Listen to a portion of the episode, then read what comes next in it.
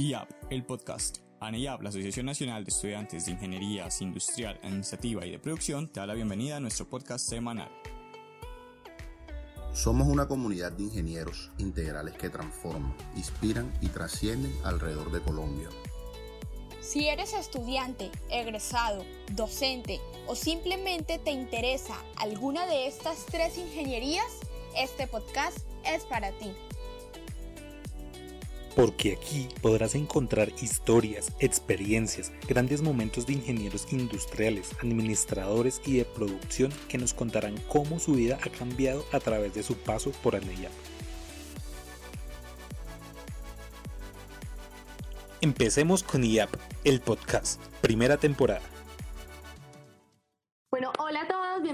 Este episodio del podcast de ANEAP, en donde vamos a conocer a una de nuestras egresadas. Ella es Daniela Orozco, actualmente trabaja en la empresa de energía de Pereira, reside en Pereira, y en ANEAP ella fue directora capitular de desarrollo 2016, tanto coordinadora del evento nacional RNP 2016.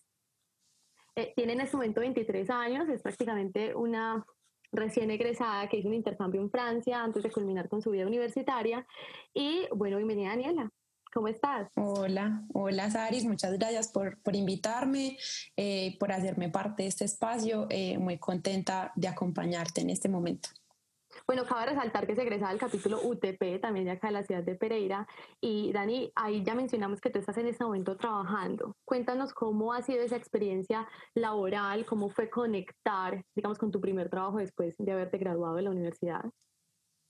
Bueno, Saris, yo me gradué el año pasado, eh, el 30 de julio del 2019, como para ser exactos, y bueno, cuando empecé a, buscar trabajo, digamos que yo por ese lado tengo que decir que fui un poco afortunada, eh, porque solo tuve que hacer dos entrevistas. Una la hice eh, en Super de Alimentos, en Manizales. Digamos que no, no me convencía, pues porque dentro de mi proyecto de vida no, no planeaba como irme a vivir a otra ciudad. Eh, tan rápido, pero bueno, como que también uno recién sale de la universidad, eh, las circunstancias hacen que uno busque empleo y como que la manera entonces de empezar a aplicar todo eso que aprendió.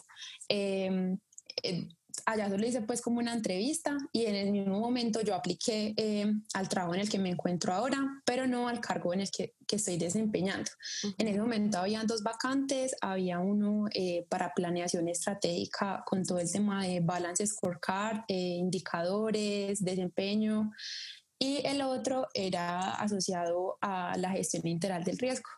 Entonces, digamos que mm, fui muy afortunada, apliqué a a este trabajo, a, esta vacante. Digamos que primero yo quería estar era en el de indicadores, pero actualmente estoy trabajando es en gestión integral del riesgo y ya, ya llevo un año trabajando ahí.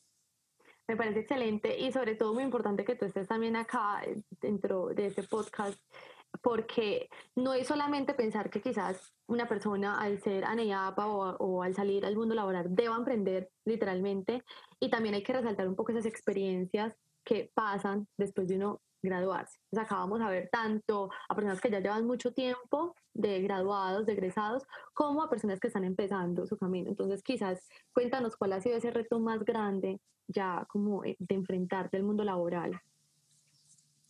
Bueno, pasa mucho y, creo que lo vas a escuchar mucho en esas entrevistas que vas a hacer y es que uno sale y uno dice, pucha, o sea, no sé nada, qué, qué cosa como tan difícil, yo cómo lo voy a aplicar, eh, más nosotros pues que tenemos como tanto campo. Eh, y bueno, eh, digamos que para mí todavía fue aún más sorprendente porque, pues como te estaba contando, yo apliqué a un cargo, pero no que para ese, sino para el que estoy haciendo actualmente. Cuando a mí me hablaron de gestión integral del riesgo, yo me imaginaba salud ocupacional, allá haciendo pues como la matriz, diciéndole a todos que usen botas, no sé, cosas así.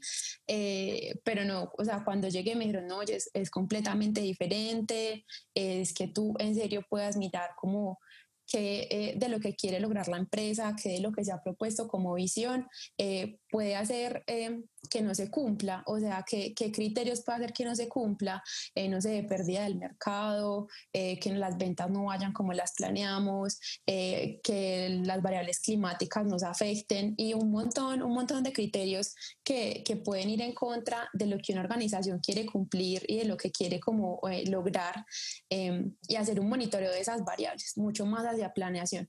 Entonces yo no me esperaba esto, para mí fue un reto aún mayor, pues porque esto ni siquiera lo vi en la universidad. Digamos que uno ve administración, uno sabe que es un indicador, todo esto, y, y siempre decimos que lo que no se mide no se puede mejorar, pues bueno, e, esta es, esta es, la parte como al revés, o sea, tenemos que medir lo malo para mirar también cómo va a mejorar.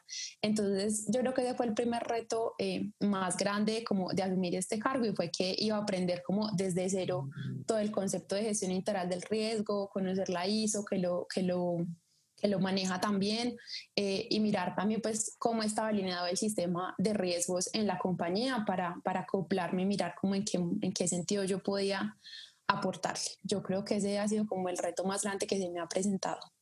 Dani, me cambias también mucho el paradigma, porque si a mí me habla de algo de riesgos y yo ya me imagino salud ocupacional y que quizás no es mucho el perfil de las personas que suelen estar dentro de la asociación, quizás sí, porque también está, pero no es como el mayor, el mayor denominador, o sea, no, no es que las personas vean así y muy importante lo que acabas de decir, también eso de medir lo malo, para poder también mejorar, no solamente bajo los planes que yo tenga o bajo el, gran fuerte de la empresa, sino también lo que nos puede traer algún riesgo para evitarnos eh, como algún tipo de pérdida y poder conectar mucho más con la planeación. Entonces estas dos van supremamente conectadas según lo que tú nos acabas de comentar. Sí, y de hecho lo que tú me estás diciendo, uno tal vez de la NAIAP no verá muchas personas interesadas por, por esa parte de la ingeniería industrial, pero yo veo este tema como algo totalmente estratégico y digamos que algo que yo he, valorado mucho y que me ha parecido muy chévere del cargo que desempeño em, es que uno tiene que conocer de toda la empresa. O sea, no, no es que tú em, como que, ah, bueno, eso es electricidad y ya, no, yo, yo, yo me he sentido muy beneficiada porque entonces he tenido que entender, no sé, cómo funcionan los ciclos de facturación, uno creerá que la factura le llega a todo el, bueno, yo lo creía, que toda la factura de energía le llegaba a todo el mundo en el mismo momento, no, también tiene una programación para que los centros de recaudo no se llenen, para mirar de pronto también eh, cuándo le llega el sueldo a las familias, eh, que uno cree que, bueno, como que, ah, listo, yo robo energía, ya, no, también hay unos controles, la idea es que la energía que compra la empresa pues se pueda vender a los usuarios y se pueda recuperar vía tarifa, pero también sabemos que, que, que están esos actos malintencionados, eh, entender que entonces también tiene que tener un programa de seguros la compañía, que tiene que tener áreas de apoyo y todo tan importante y tan estratégico y para mí es muy valioso porque me tengo que reunir con todos los líderes de esos procesos y que para entenderlo, lo que yo tengo que hacer, pues tengo que también entender un poco lo que ellos están haciendo. No te voy a decir que me volví pues ingeniera electricista, eh, ingeniera mecatrónica, no, no, pero, pero sí ha sido muy interesante entonces conocer también estos otros aspectos y ver cómo funciona la, la compañía. Pues ahora estás en una posición también muy holística, muy amplia. Sí, total, total. O sea, yo me tengo que reunir con ellos más o menos cada tres meses, estoy hablando permanentemente con ellos. Cuando ellos me reportan, eh, no sé, los riesgos que se materializan en la compañía, pues también me tienen que contar qué pasó, por qué pasó, qué otros procesos puede afectar. Entonces, para mí es algo muy estratégico, total, como de ese perfil que uno eh, quizás ve en ANEYAP, que no es una persona que se enfoque como en algo muy específico, sino que quiere probar de muchas partes. Ah, con esto yo podría asumir de pronto lo que puede llamarte más la atención del cargo que estás ocupando es que igual vienes a ser muy estratégica, que aprendes muchísimo y que no te quedas en una sola área donde de pronto te puedas sentir un poco limitada.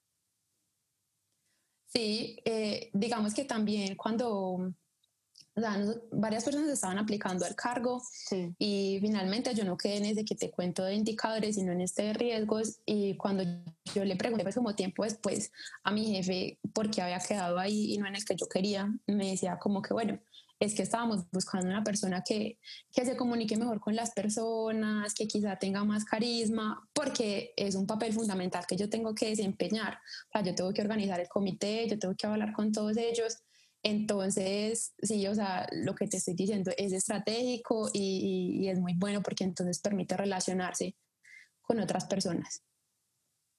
Me encanta y justamente eso es lo que más potenciamos nosotros dentro de la asociación. Eh, cuéntanos, Dani, de pronto, ¿cuál es tu plan? ¿Ahorita estás trabajando? ¿Cuánto tiempo llevas ya ahí en la, en la empresa de energía? Yo inicié el 28 de agosto del 2019. Muchas hace Nada, hace nada cumplí el año. Eh, nada, estoy, como te digo, aprendiendo mucho em, de toda esta parte. Eh, también como que trabajo en otros procesos, pero digamos que el fundamental es este. Em, eh, ahorita que empezó el año, digamos que listo, yo me iba a desempeñar en esta parte de riesgos, pero también he tocado mucho el proceso de planeación. Estamos eh, construyendo el nuevo horizonte estratégico para la compañía, que es un plan eh, con un horizonte de cinco años. Entonces es ver qué metas se va a poner la compañía, cuál va a ser su nueva visión, eh, reafirmar la cultura organizacional. Y eso también ha sido muy valioso porque nunca lo había vivido em, y lo hemos estado pues como liderando también con todas las personas de las áreas. O sea, es que eso es lo que me parece muy chévere de la, de la planeación, que, que, tienes que involucrar a todas las personas. Entonces estamos en ese trabajo, ya establecimos objetivos estratégicos, estrategias, eh, y estamos ahí como también eh, trabajando en eso.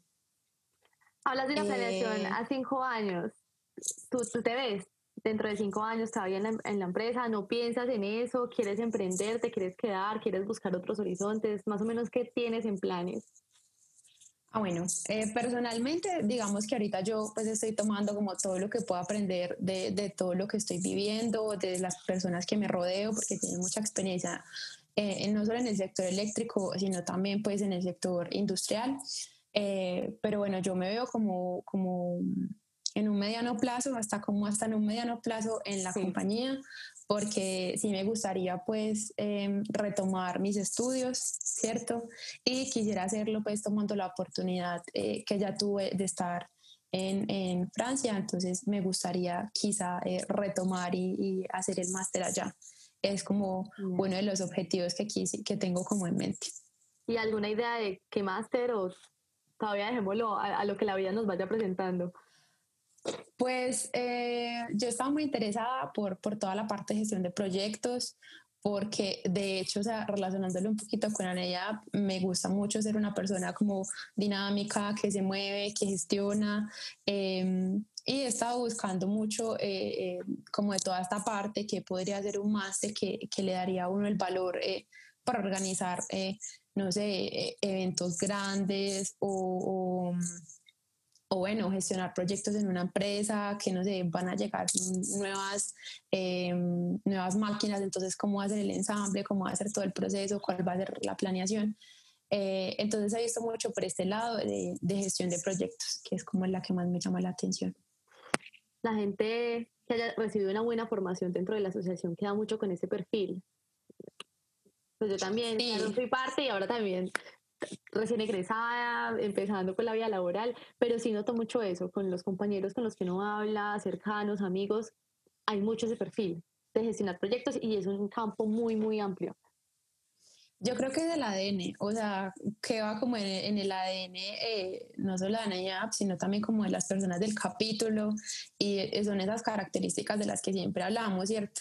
Entonces, liderazgo, trabajo en equipo, eh, eh, esa capacidad de interrelación entonces con las demás personas, también cómo organizar todo para que se dé como de la mejor manera uno lo ve de pronto a una escala muy micro en un evento, pero es, es, es, totalmente lo que, lo que uno tiene que ir cuando va a desarrollar un proyecto, pensar en todo, en cómo se va a dar, en quién va a ser tu equipo, eh, cuándo se va a dar, eh, te van a surgir contratiempos, entonces cómo los vas a solucionar.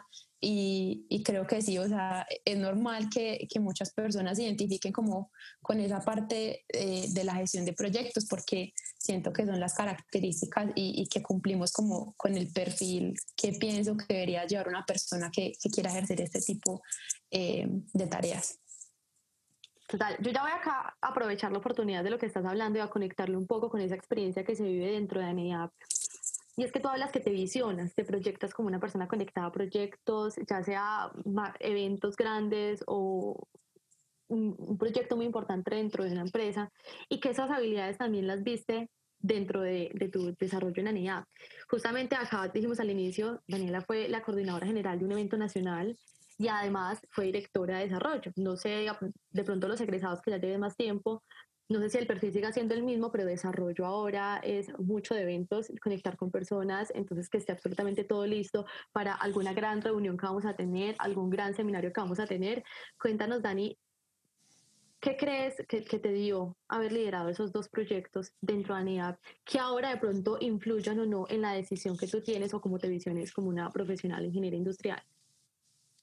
Yo creo que lo más importante, un montón de aprendizajes. O sea, eh, eso para mí ha sido lo más valioso.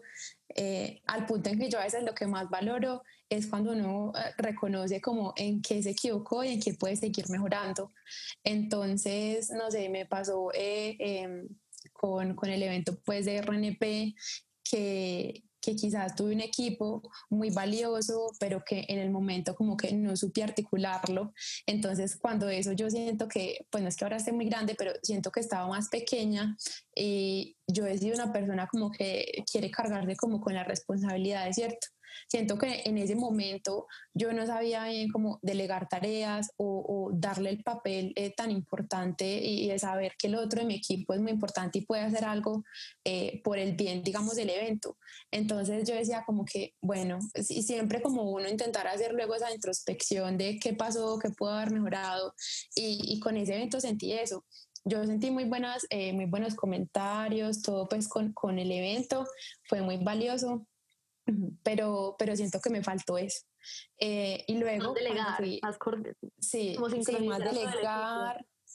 Sí, más, más como potenciar. Y, y, yo creo que algo muy importante que, que debe tener un líder es uno reconocer las capacidades del equipo para aprovecharse al máximo de ellas, ¿cierto? Y, y potenciarlas e incluso también conocer cuál no es tu lado tan fuerte a veces para decir no lo pongamos ahí o a veces como que bueno, no, que se rete y que lo haga diferente porque yo sé que esa persona puede.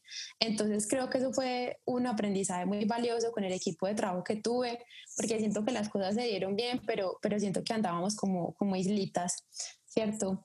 Eh, luego, en cambio, cuando ya fui directora, para mí la experiencia de ser directora fue, o sea, lo máximo, me, me, me dio un montón de aprendizajes, me hizo dar cuenta del nivel de compromiso que puedo llegar a tener con algo cuando en serio significa mucho para mí y cuando algo me gusta, que es normal, o sea, es cuando tú dices como que, no, o sea, no importa, yo odio madrugar, pero yo los sábados, aún ese ese yo era la más feliz del mundo. A las cuatro ya entonces, entonces sí, como, como esa parte de que em, en serio me di cuenta del compromiso que yo podía tener hacia algo eh, y reconocer también que siempre ese compromiso hacia una organización, hacia, no sé, hacia tu familia, hacia tus amigos, eh, se refleja luego en ti, porque también es trabajo para ti, es crecimiento personal para ti. Eh, pero lo que sí me pasó, digamos, con, con, cuando yo fui directora fue que siento que nos faltó un poco más como, como de trabajo en equipo por el lado de la junta, eh, digamos que me hubiera gustado más esa parte y también me pasó algo que me hizo aprender muchísimo y es que cuando yo fui junta fue el peor semestre en la universidad. O sea, me, o sea, es el peor eh, promedio que yo tengo. de promedio em, alto, la chica, pues debo aclarar acá. Ay, no, pero... De pronto el promedio más bajo fue igual un 4-2, o sea, tampoco debe ser tan... tan no, ojalá. ¿Cuánto? Hablemos de no, cuánto. No, no, fue 3-4, o sea, una cosa que yo decía, Dios mío, o sea, literalmente yo era casi que llorando, yo era, no, Dios mío, ¿yo qué estoy haciendo? Eh, pero aprendí otra vez la importancia de lo que estaba diciendo ahora, tal vez delegar, delegar, confiar en los otros, y en la medida que uno delega, no por mandar tareas, sino por hacer que el otro se dé cuenta eh, lo bueno que es en algo y, que también pues desarrolle su potencial, porque esa es la idea, ¿cierto? Uno llega a un punto en la en que uno como asociado, listo, eh, yo le doy lo que sea como a mi director y lo hago porque es por mí, pero entonces ya luego cuando uno es director, yo cómo voy a hacer, cómo voy a hacer para potenciar el equipo de trabajo que tengo en mis manos. Entonces siento que, que eso también fue un aprendizaje muy grande, muy importante, la comunicación, que yo creo que eso es algo de toda la vida, para todas las relaciones. Em, nada, pues siento que, que, esos dos aspectos como que me sirvieron mucho y, y, me han hecho como crecer en lo personal y que uno diga, bueno, definitivamente han sido experiencias muy grandes y que le han aportado a, a mi crecimiento.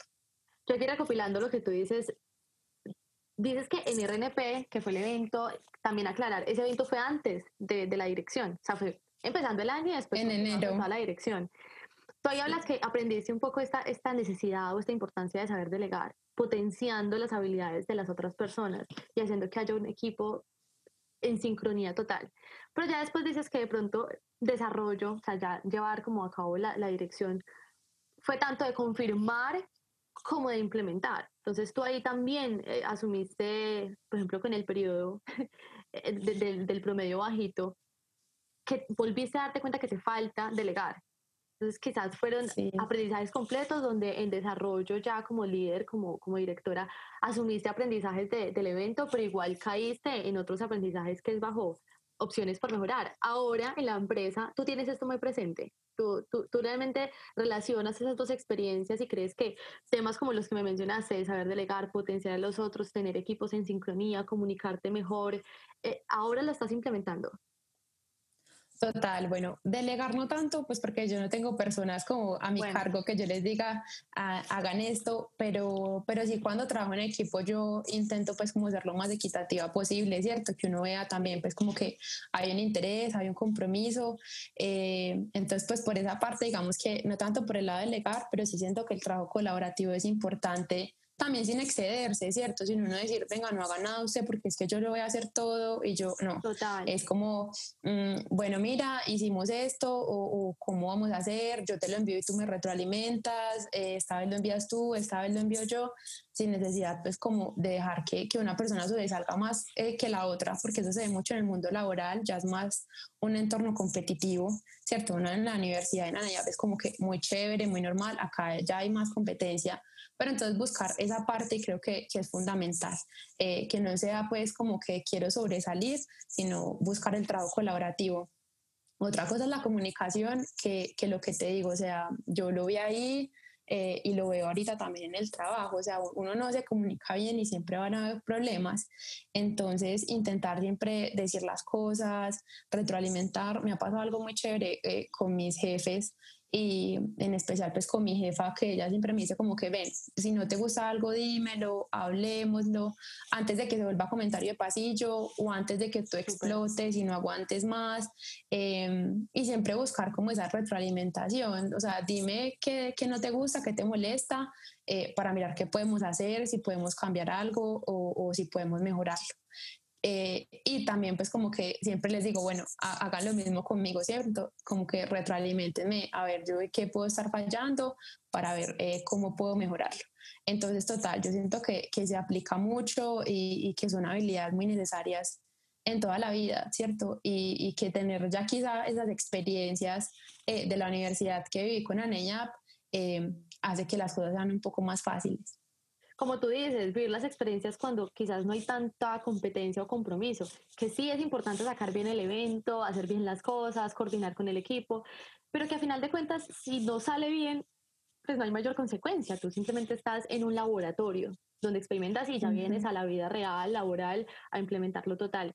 Yo quiero resaltar tres, cuatro cosas que dijiste que me encantan. Delegar no es poner tareas, sino saber potenciar las habilidades del equipo y tener un trabajo en sincronía, que lo relaciono mucho con lo que dijiste también, la importancia de no sobresalir, yo soy la que hace todo, mejor dicho, yo puedo con, con cualquier reto que me ponga, sino el trabajo colaborativo, cómo puede llevar a mejores resultados. Y que la comunicación uno de los factores más importantes de la comunicación es la retroalimentación. Quizás uno la deja olvidado, dice, ay, ¿para qué? Si veo la misma cháchara, pero no, es muy importante yo tanto retroalimentar qué hemos hecho bien, cómo se han manejado las cosas, qué podemos hacer mejor, como quizás cuando yo note algo que, que, que requiera de mi atención, que no me esté gustando, con lo que no me estoy sintiendo cómoda, pues decirlo, hablarlo. Y eso me lleva a que tú tienes una buena relación entonces con tu jefe. No es como esa imagen del pasado donde uno pone al jefe, mejor dicho, súper, que hay que tenerle miedo al jefe, sino que acá hay una buena comunicación y colaboración con él, o estoy asumiendo mal. No, sí, total, pues eh, es mujer, entonces, eh, no, sí, se ha dado muy bien, yo creo que, o sea, hace parte también eh, de uno como profesional, saber decir las cosas, cómo decirlas, ¿cierto? Porque tampoco es decir cualquier cosa sin pensar en los sentimientos de la persona. yo creo que es muy de entender que todos estamos intentando hacer lo mejor y eso es lo que yo percibo de ella. Entonces, eh, y que me ha dado esa confianza, ¿cierto? Quizá hay personas que te digan, ay, no, a mí no me digan nada, no me digan nada malo, no. eh, siento que ella me da la confianza de hacerlo, entonces es mucho más fácil eh, hacer este ejercicio de retroalimentar y no solo retroalimentar cuando uno ve algo malo, también cuando hay algo bueno, creo que uno debe estar en la capacidad de decirlo, de celebrarlo y de felicitarlo. Entonces, creo que se da, creo que se da, o sea, se da, se da en, en las dos vías con ella y, que ha sido algo bueno y que ha permitido pues también como en muchos aspectos mejorar, mejorar como la relación, que es algo tan importante, ¿cierto? Porque uno en el trabajo pasa todo el tiempo, desde por la mañana hasta la tarde. Total. Entonces podemos ver que Nea ti te dejó varios aprendizajes que ahora estás implementando, tanto aprendizajes como, como alinearte el perfil. Ya vemos que eras muy conectada a los eventos, eras muy conectada a los, a los macroproyectos y ahora te visionas como una persona conectada con este tipo de temas. Quisiera ver qué más de pronto te puedo haber dejado Nea, eh, acá de la cucharada. Tu jefe también fue ¿no? Sí, sí, es Nati Castaño. Nati Castaño, hola. creo que muchos la conocen. Sí. Em, no, Nati fue directora de comunicaciones eh, cuando yo recién entré en ella, eso fue en el 2014. ¿Alcanzaron a eh, trabajar juntas dentro de ella? Pues casi no, porque yo entré en el segundo semestre. Entonces, y cuando yo, yo entré, eh, participé, fue mucho como en, ah, en RTL, eh, no sé, en Diana como más cosas así, no, no eventos como organizados por la dirección de ella, pero sí, digamos, nos vimos en premios, o sea. Se reconocían, pues, de pronto no sabían cómo era el trabajo de la otra, pero se reconocían. No, total, o sea, uno sabía quién era Nati, eh, porque pues ella ha sido muy juiciosa eh, en ese momento, pues como que comunicaciones sacó muchos proyectos adelante, entonces eh, yo ya sabía quién era, ¿cierto? Entonces, sí, y cuando llegué a la empresa, pues yo no sabía bien quién iba a ser mi jefe, pero ya estuve en la entrevista y bueno, pues como que eh, luego cuando ya quedé, sí, fue como que, ay, Dani, no sé qué, pues como que también fue un poquito más fácil la, la relación, ¿cierto? Cuando uno ya tiene amigos en común, cuando uno ya tiene un tema en común del cual hablar, eh, y creo que de pronto eso también facilitó eh, las cosas.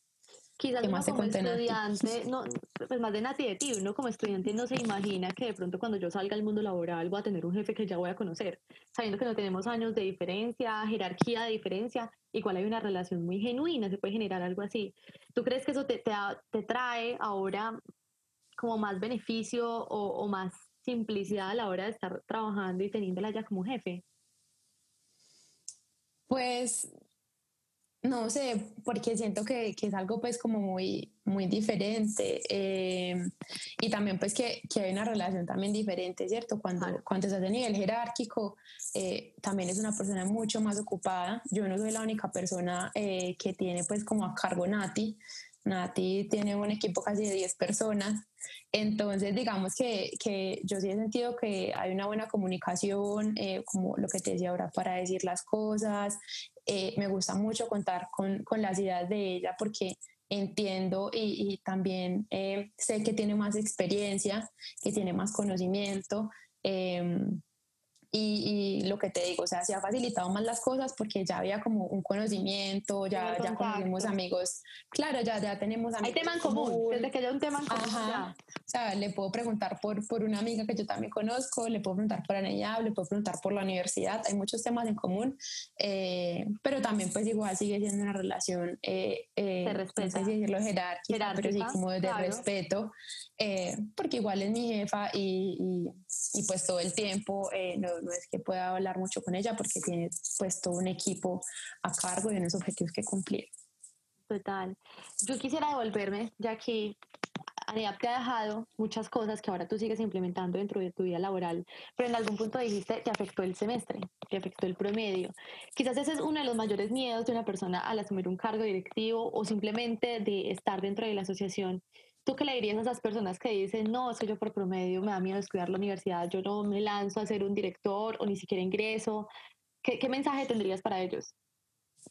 Yo creo que son dos cosas. O sea, uno lo escucha mucho y es como que, bueno, las notas finalmente no hacen a la persona. Pues tampoco, pues para uno me voy a demorar siete años para graduarme.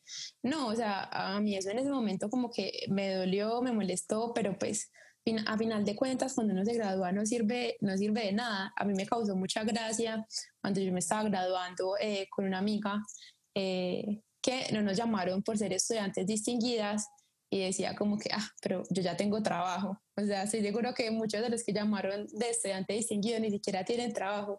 Entonces, eh, no a eso, pero yo digo como que hay que prestarle atención como, como a mirar en serio uno qué le puede aportar. Y yo creo que acá hay una parte muy importante y es que cuando uno recién está buscando trabajo, pues a uno, ¿por qué más le van a preguntar si uno no tiene experiencia laboral? Te van a preguntar qué hiciste de diferente o qué hiciste en esos cinco años de la universidad eh, de manera extracurricular.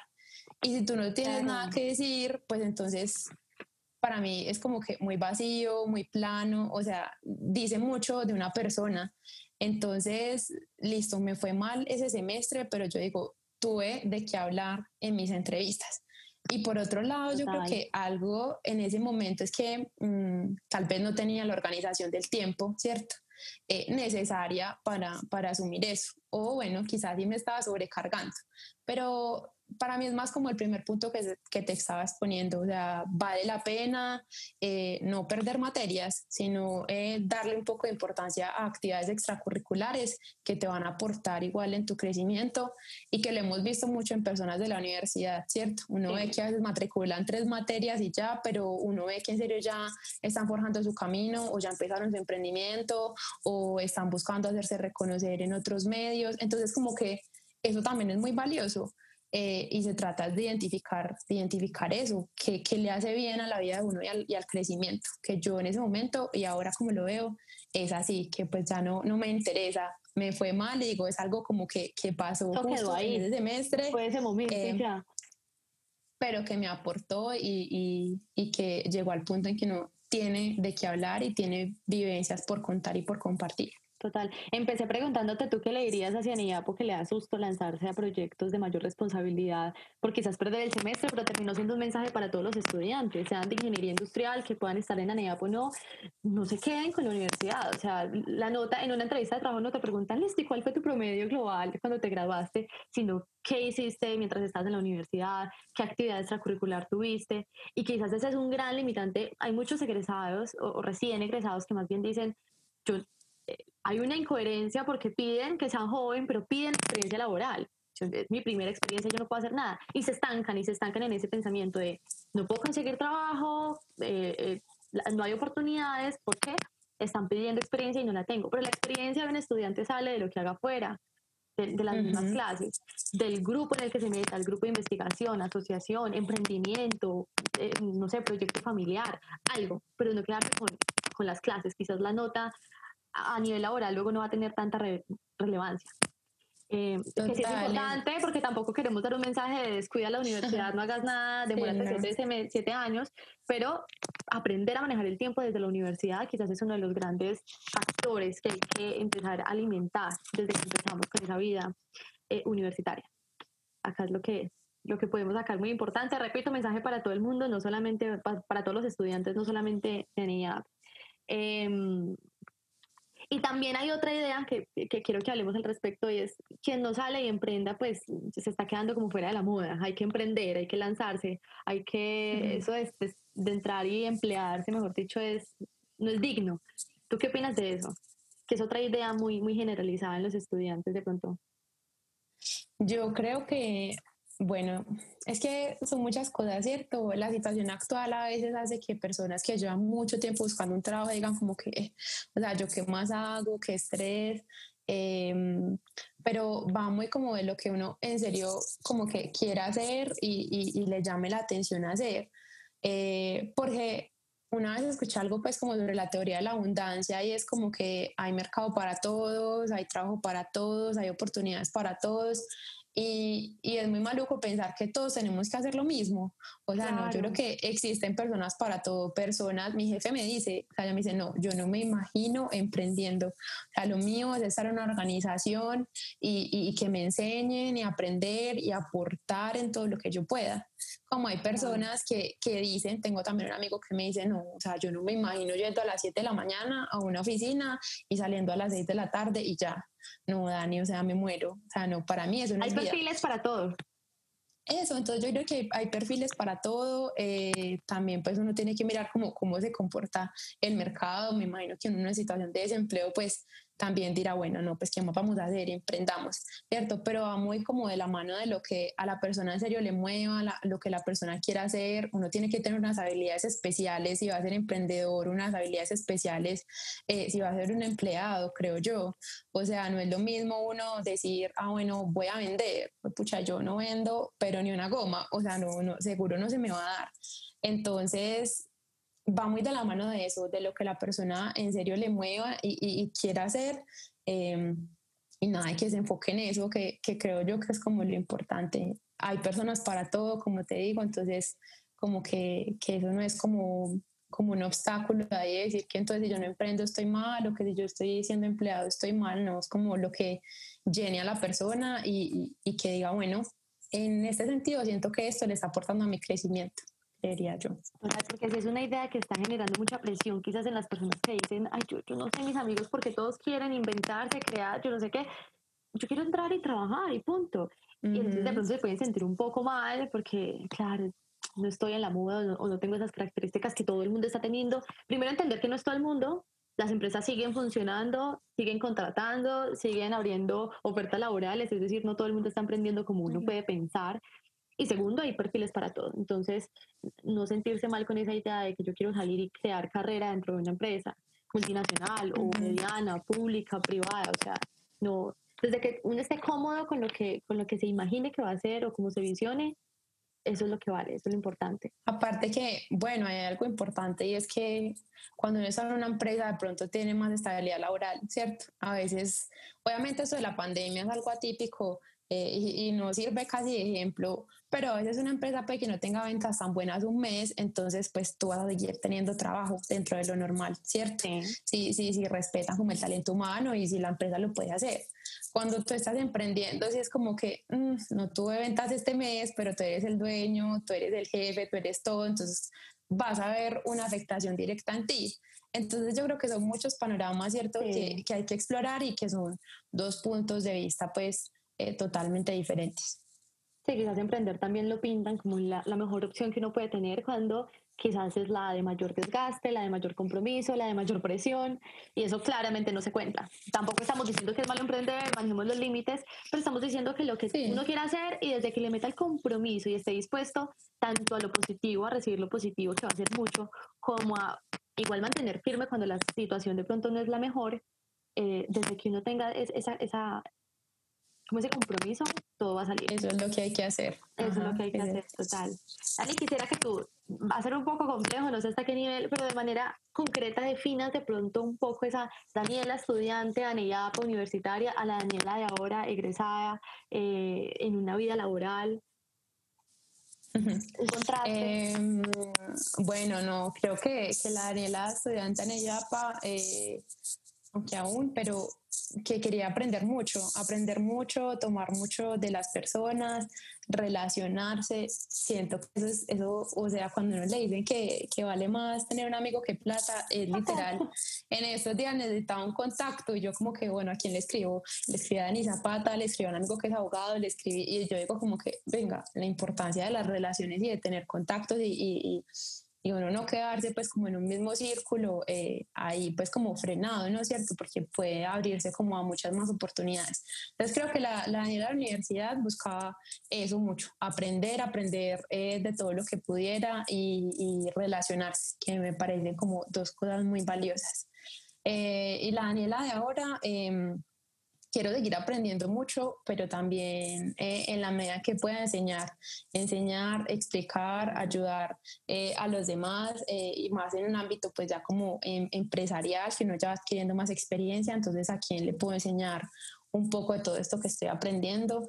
Em, y, y, creo que la, la, otra parte es saber comunicarse, o sea, súper importante me parece a mí en esta parte eh, laboral, ya como que en serio uno, uno saber comunicarse, saber venderse y, mostrar mucho compromiso, ¿cierto? Porque eso sin duda es lo que lo lleva a uno a, que quizás se abran más puertas. Total. Eh, pues la Daniela sigue, la ciencia sigue, ahora con mayor visión, con mayor alcance, pero tú hablas de los contactos y, efectivamente NEAPS es una red muy, muy grande que a ti te permite conectar con diferentes personas, aunque también al nivel en que tú busques conectarte. Eh, tanto el par mientras tú estás estudiando y está en tu mismo semestre y todo, como quizás los que ya van en último semestre o los que ya están hasta, hasta egresados o los que están en semestres más bajos. Realmente también depende de uno cómo se va conectando con las personas y después va a ser uno de los activos más grandes que vas a tener. Dani, aquí quiero volverme un poquito más sentimental, más emocional. Recuerda, digamos, el momento que a ti, que tú ahora cierras los ojos, digas, voy a volver a mi vida universitaria como NIAPA y el momento que a ti más te llene de recuerdos intensos, ya sea emocionante, ya sea no tan emocionante, pero de pronto un poco más sentimental. Y aquí nos describes la escena. Em, no, sé cuál decir. Em, pero bueno, yo creo que dos momentos que, que para mí fueron muy importantes en, en, todo ese año de directora y que yo recuerdo mm, de una manera muy linda. Uno fue el primer eh, SSS que organicé. Eh, qué bueno, llevamos a Carlos Laguna, que nunca, pues nunca lo habíamos como llevado para ese tipo de personas o para un seminario, todo el mundo quedó súper contento, eh, como la organización del evento, ver también como eh, en mi equipo ahí apoyándome, como respaldándome en ese momento, para mí fue como que wow, qué chévere lo que se puede hacer y, y, lo que se puede lograr. Entonces ese día para mí fue, fue muy bonito. Em, y eh, lo segundo fue que, em, si bien ha sido una experiencia de muchos aprendizajes, ya cuando se estaba acabando el año, yo decía, bueno, necesito respirar. Yo no sé tú cómo hiciste, como mm, con tantos cargos directivos que tuviste, pero ya yo en ese punto ya como que ya. Entonces, el, el segundo momento es en los premios, que yo decía como que, wow, o sea, qué chévere, tengo tanto por agradecer. Yo soy muy emocional, entonces, eh, eh, como que a uno le invade esa nostalgia de, uf, como qué triste que se acabó, pero pues bueno, eh, hice todo lo que pude para que estuviera bien, eh, me aportó muchísimo y agradezco, que siento que es como vital cuando uno va a cerrar una etapa. Entonces creo que ese momento también fue como que, y, más que en los premios, pues, ¿sabes? Fueron los papás, entonces que mi mamá estuviera conmigo, listo, como que e, ese cierre tan, tan valioso. Em, y decir como, bueno, hasta, hasta aquí llegó, creo que esos dos momentos eh, fueron muy valiosos en, en esa experiencia. Hasta me dice cuando lo contaste, sí, concuerdo total contigo, al final uno decir como eh, mirar un poquito para atrás y darse cuenta de todo lo que logró, todo lo que aprendió, las personas del equipo de trabajo, eh, y ese agradecimiento que uno siente tan grande, o sea, uno siente totalmente hinchado el corazón y decir, guardo esta memoria para siempre, guardo esta experiencia para siempre, y la nostalgia de este terminó. Ya todo lo que viví, todo lo que pasó, todo lo que fue tan importante en su momento, terminó, o sea, ya, hasta aquí, hasta aquí llego yo. Claro, seguiré conectada, por ejemplo, al que estamos haciendo ahorita, pero no es lo mismo. Y, y, y, que uno en muchas ocasiones también tanto da cierre, o al menos eso me pasó a mí, tanto uno da cierre a la vida anegapa, a la asociación, la dirección, los proyectos, hasta, como a la vida universitaria. Porque la mía sí fue muy directa, literalmente entregué la, el cargo y al momentico me gradué, pero en otras ocasiones ya de pronto no están así, sino listo, ahora sí empiezo a pensar en lo importante, ahora tengo que pensar en el trabajo de grado, cómo voy finalizando, cómo voy cerrando la universidad y eso sí genera mucha nostalgia, es una etapa muy bonita que se vive y que uno empieza a dar fin cerrando a negar.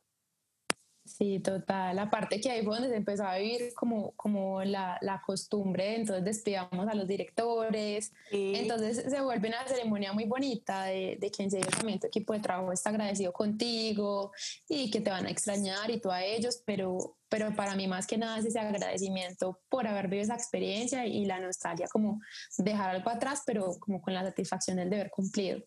Creo yo que son como todas las emociones que uno vive en ese momento. Total. Concuerdo contigo. Bueno, ya finalizando, entramos en una última parte de, de, esta charla.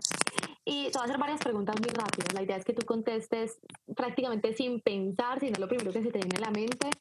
Espero yo lo que corta con las preguntas. Y la primera es, el mejor evento que tú recuerdes. El mejor evento eh, nacional que yo recuerdo es SNS Bogotá. SNS fue, Bogotá. Fue, la mejor fue ciudad, mi primer evento nacional. ¿La ciudad que más te gustó, que más conociste? Eh, Medellín. Medellín. la experiencia más amorosa, así no describirla total, pero la experiencia que tengas, Dios. Ay, pero amorosa en qué sentido? Es que un no detalle. eh, Que haya sido muy, Mm. muy intenso, ya las, ya las mencionaste, pero ahora algo más concreto, una palabra puntual, un proyecto puntual. Pero un evento, o no entiendo. Experiencia total, experiencia total. Pueden ser eventos, pueden ser proyectos, puede ser una reunión, puede ser tú solo en la casa, pero conectado con Anea. que haya sido amoroso. Oh my God. Eh, ay, no sé, estoy pensando. Con la junta, Eh, bueno. con tus equipos. No, sí, con la Junta una vez hicimos una actividad súper chévere. Eh, bueno, no sé si la respuesta sea así de larga, pero fue muy de contar como nuestra vida desde muy pequeños. Ese momento fue muy lindo porque fue como más de entendernos a todos y de saber de dónde veníamos y bueno, fue, fue muy bonito ese momento. Perfecto. Dame un dato histórico de la asociación que recuerdes. Un dato histórico, mm, que el capítulo UTP fue uno de los primeros eh, que integró a NEAP. Ok. Nombre de tu director nacional de desarrollo en tu momento. Eh, Sandra, Sandra Milena. Mencióname a todas las personas de junta. ¿Cuántos eran? Eran ocho. Ocho. Eh, Roberto Castañeda, Sebastián Ríos, Alejandro Mejía, Yorlai San Clemente, Manuela Montoya, Mateo Carrillo, Luis Trujillo. Total, se acuerda perfecto esta muchacha. Listo. Em, ¿Qué más? Bueno, yo creo que ya de las preguntas así rápidas podemos concluir. Eh, Dani, mencioname a dos personas con quienes te gustaría como revivir historias de Anidad, sentarte a tomarte algún café, eh, invitar a esta a este espacio que estamos brindando. ¿Y por qué? A dos personas y por qué. Bueno, eh, una sería Daniela Ruiz, eh, que con ella compartí SNS Cali, eh, que la verdad, pues como que tenemos muchas anécdotas de ese viaje. Entonces, siempre, de hecho, cada que nos vemos, yo creo que hablamos de lo ¿Recuerdas? mismo, nos reímos. Sí, sí, o sea, es es súper chévere. Y el otro, eh, es que no sé a qué persona traerme ese viaje. Mi primer evento fue en Barranquilla, SNS 2014, y fue una locura eh, porque pues de la decanatura nos dieron como para pagar un bus, pero nos fuimos en un bus que era como para ir a Santa Rosa. Esa historia está consagrada en la Anidad PTP. Esa historia mantiene. Dios. No, o sea, 24 horas en ese bus, pero entonces yo creo que ahí traería a Mateo Carrillo, que ese fue también el primer evento eh, nacional para él y, y fue muy chistoso haber viajado en ese bus. Bueno, tenemos ambas esas historias chistosas. Hablas de las historias del de, el evento en Cali, del bus, cuéntanos un poquito cómo fueron ambas. Bueno, en ese bus, ese bus ni siquiera tenía aire acondicionado, entonces eso fue Para una no locura para Barranquilla, o sea, eso fue una locura, yo, yo cada que me despertaba era como que no, todavía falta, nos demoramos 24 horas y ¿Cuántas veces durmió? Pues cada que me despertaba. Es que arrancamos de acá como a las 4 de la mañana y me parecía muy gracioso porque también cuando yo preguntaba me decían, no, todavía estamos en Antioquia. Y yo, bueno, Antioquia como es de grande, pues que esto no avanza. Y cuando llegamos, eh, también Mike Bustamante era como que, ay, no, no puedan llegar a otra hora, porque claro, llegamos a las 4 de la mañana del otro día, súper cansados, al otro día por una visita técnica. No, bueno, eso fue una ¿Cuánta gente locura y fue muy... Yo creo que éramos por ahí 20, pero a mí lo que más me pareció chévere es que cuando yo iba a ir al evento yo solo conocía a una persona, una persona. Yo, bueno, o sea, yo voy al ladito de Cristian, se llama Cristian Cardona, yo voy al ladito de Cristian, no, no voy a dejar que me desampare porque es la única persona que conozco. Que, o sea, yo estuve con todo el mundo menos con Cristian. O sea, yo me volví amiga de todo el bus, eh, nunca ni estuve casi con Chris, entonces eso fue muy chévere. Desde ahí ya como que me súper integré eh, con todos. Entonces fue muy, muy agradable. Eh, y con Dani, con Dani es que, bueno, en ese evento pasaron muchas cosas eh, que no esperábamos, que no planeábamos. Y Daniela fue una de las primeras que pagó. eh, como ella fue una de las primeras que pagó, de hecho decíamos como playa alta, playa media, playa baja. Entonces ella estaba en playa alta. Pero fue muy chistoso porque ya te- ella tenía una cabaña, en cambio ya los otros empezábamos como de- cada vez era más el hacinamiento y ella como toda creída, como no, a mí me tocó la cabaña tan chévere por pagar de primera. Cuando fuimos abrir la llave de la, de la manos, el agua saliendo como café, Ay, no, Sari, yo era como que, Dios mío, ¿qué es esto? Es que, amiga, ¿ya viste la piscina que hay acá, la de mi cabaña? ¿en serio hay piscina? Es que sí, pero de mosquitos, o sea, no, y todo como como un montón de vivencias. El único refrigerio que nos gustó era un postre, eh, como se llama cuchufleto. Sí, Entonces sí, sí, sí, total. Es que sí, e, el postre, no, el mejor postre, o sea, no, una vez leía como, Dani, eh, el refrigerio son empanadas, y me decía, ¿qué? ¿En serio? O sea, ya súper contenta yo, sí, pero las hicieron acá. No, es que no, que es esta triste. O sea, no. Fue muy chistoso porque era el primer evento de ella. Ella, ella es más bien como pudorosa y, y que nos pasara todo eso fue súper chistoso. Yo quiero que si en algún momento la persona que coordinó o, los o el equipo que fue parte de ese evento escucha esto, que se sienta antes súper feliz, porque a mí también me pasa lo mismo. Si yo hablar de historias chistosas dentro de un evento, es ese. O sea, lo que pasó fue brutal. Yo no lo recuerda y se, no, y se vuelve a reír, y, se a reír y habla del evento. O sea, fue mi primer evento, además, y está en mi memoria. Entonces, no, que los recuerdos sean más, más vivos. Sí. o sea, eh, no sé, uno cuando un evento pasa todo bien, hasta le parece a veces aburrido. En cambio, cuando pasa algo así, ay no, yo, yo me río mucho de ese evento con Dani, es por eso, como por, por las cosas que nos pasaron. y para las personas de afuera, pues cuando uno hace un evento nacional, está recibiendo a más de 300 personas en su ciudad, hay que coordinar un montón de cosas y somos estudiantes. Bueno, es estudiante, entonces hay mucha probabilidad de que quizás algo no salga bien, que no sea el evento perfecto que uno ve, mejor dicho, en, en televisión o gente profesional que le invierte un montón de dinero haciendo el evento.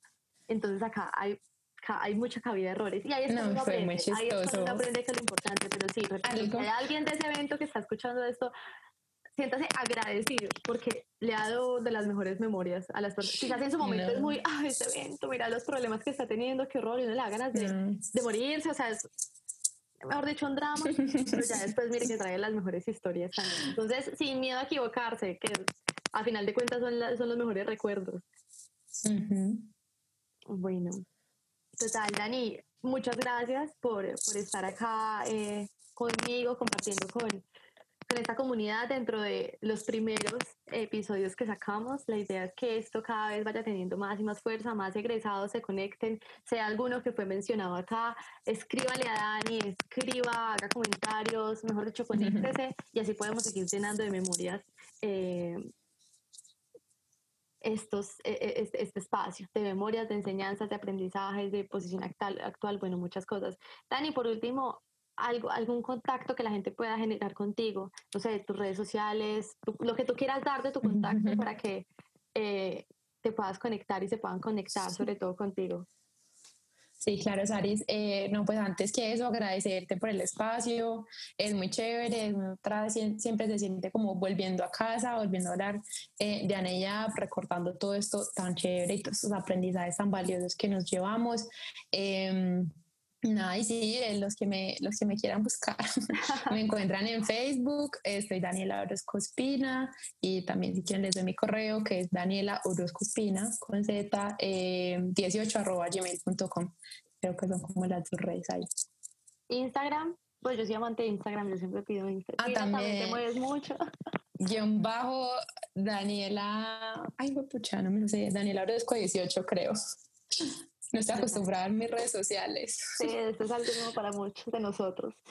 ¿Listo? Entonces, también dar esa última, ese último mensaje que el objetivo de todo esto es para que nos conectemos, para que si hay algún estudiante que se sintió muy afín con Daniela y le quiera hacer más preguntas, que le escriba, que hable con ella, sea algún egresado, que de pronto tiene algún proyecto en mente y ve el perfil de Daniela y dice, Dios mío, conéctese, o sea, este es el objetivo. Nosotros somos una comunidad que lleva más de 25 años, que ha pasado por muchas universidades, por muchas personas, y la idea es que nos volvamos a conectar, que como dice Dani, volvamos todos a casa.